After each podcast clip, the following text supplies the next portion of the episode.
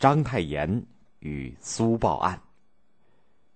孙中山在革命活动当中有不少同志和盟友，章太炎就是清末著名的大学者和民主革命思想家，对反对腐朽的清王朝抨击的最厉害。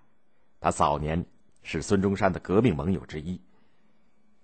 章太炎原名张炳麟，浙江余杭人，年轻时曾经是江南大学问家于越的得意学生。他参加过康有为的强学会，赞成变法维新，但是戊戌变法失败以后，转向了革命。这个时候，他去看望老师于越，希望得到老师的支持，于越却大骂他不忠不孝。为了革命，章太炎公开声明与他所敬爱的老师断绝师生关系。在上海的一次政治集会上，章太炎发表慷慨激昂的反清演说，并且当场割掉头上的那根象征屈辱和封建顺民的辫子，彻底走上了推翻清王朝的革命道路。章太炎因此遭到了清王朝的通缉。公元一九零二年，他逃到日本的横滨，会见了革命领袖孙中山。孙中山请来革命战友，热烈欢迎章太炎，为他举行宴会。演奏了欢迎的乐曲，章太炎非常高兴。在大伙的祝酒当中，他一口气喝了七十多杯。他与孙中山畅谈中国的土地、赋税以及革命成功以后的政治和建都等问题，非常受鼓舞。第二年，章太炎回到上海，主编《苏报》，他把《苏报》办成了一把刺向清王朝的犀利的头枪和匕首。他亲笔写了一篇革命檄文，驳康有为论革命书。逐条的批驳康有为的保皇谬论，直呼光绪皇帝的名字，斥骂他是连小麦和大豆苗都分不清的小丑。在上海，他结识了一位有强烈的革命热情的青年邹容，他们虽然年龄相差比较大，但是革命友情却亲密无间。章太炎亲切的称邹容为我的小友。邹容，四川巴县人，现在属重庆。父亲是富商，他是一位革命宣传家。邹容从小就有反抗精神，参加八县的童子试，也就是小学考试的时候，因为考官出题很冷僻，他当场罢考，从此不再参加科举考试。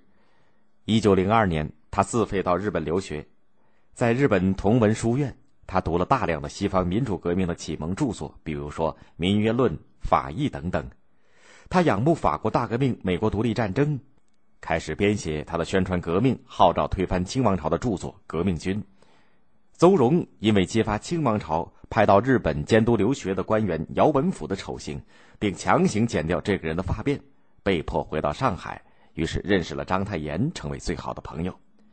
在上海，邹容把他的《革命军》写完，请章太炎帮他审读。《革命军全书》只有两万多字，语言通俗明快，而且犀利，热情赞扬革命是大自然的公理，也就是法则，是世界的公理，抨击封建专制主义，大声疾呼：“我中国今天要想摆脱满洲人的统治，不可不革命；我中国要想独立自主，不可不革命；我中国要想与世界列强抗衡，不可不革命；我中国要想傲立二十一世纪新世界上，不可不革命。”我中国要想成为地球上的民国，地球上的主人翁，不可不革命，号召彻底推翻卖国的清王朝，建立中华共和国。章太炎越读越兴奋，不由得举起酒杯喝酒，激动地说：“我的反清文章阅读和理解的人都不太多，大约是因为我的文字太艰深了。邹小弟写的这样通俗易懂，激动人心，真是好文章。”章太炎立即写了篇《革命军序》，交给上海大同书局正式出版。书上的署名是《革命军中马前卒邹容》。《革命军》一摆上书店的书架，就被读者抢购一空。章太炎兴奋之余，又在《苏报》上发表了热情洋溢的评论文章，称《革命军》是今日国民教育之一教科书。清王朝既害怕又仇恨。他们勾结帝国主义的上海租界工部局，查封苏报报馆，巡捕要抓人。章太炎挺身而出，指着自己说：“我是章太炎，要抓就抓我，别人都不在。”第二天，邹荣听说章太炎被逮捕，义愤满胸，当天就跑到巡捕房说：“革命军是我写的，不能让张先生一个人坐牢。”外国巡捕看邹荣年纪轻轻，怀疑的说：“你这小孩子也能写书，脑子有病吧？还不快滚！”邹荣冷笑说：“我写的书多得很，不信你们把书拿出来，我背给你们听听。”这样，邹荣也被租界巡捕房抓了起来，他俩一起被关在租界的监狱。在监狱里，章太炎和邹荣相互鼓励、激励斗志。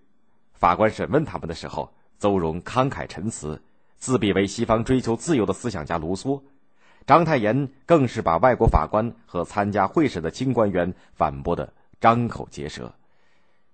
会审的法官恼羞成怒，竟判他们两个人终身监禁，这引起了社会舆论的一致谴责，才又改判章太炎监禁三年，邹荣监禁两年。在苏界的监狱里，他们受的是不人道的待遇，动不动遭狱卒拳打脚踢，吃的是霉烂变质、难得消化的食物。邹荣终于病倒，又得不到医治。一九零五年四月三日，离出狱只有七十多天，死在狱中，才二十岁，为革命献出了年轻的生命。章太炎则被关满三年释放，被驱逐出租界。这件事就是轰动全国的苏报案。当时，与邹荣齐名的革命宣传家还有一位陈天华，陈天华。湖北新化人，一九零三年留学日本参加革命活动，曾经准备回国策动武装起义。为宣传革命，他写了《警示钟》《猛回头》这两部浅近通俗的作品，以强烈的爱国主义精神和革命勇气，揭露帝国主义列强瓜分中国的阴谋，指出清王朝已经是洋人的朝廷，号召全国各阶层民众团结起来，打倒清朝，杀洋鬼子。这两部书的宣传反应很强烈。后来，陈天华投海自尽，留下了绝命书，激励留日的学生踊跃革命。但是，章太炎后来和革命党人的距离越来越疏远，埋头于学问的研究。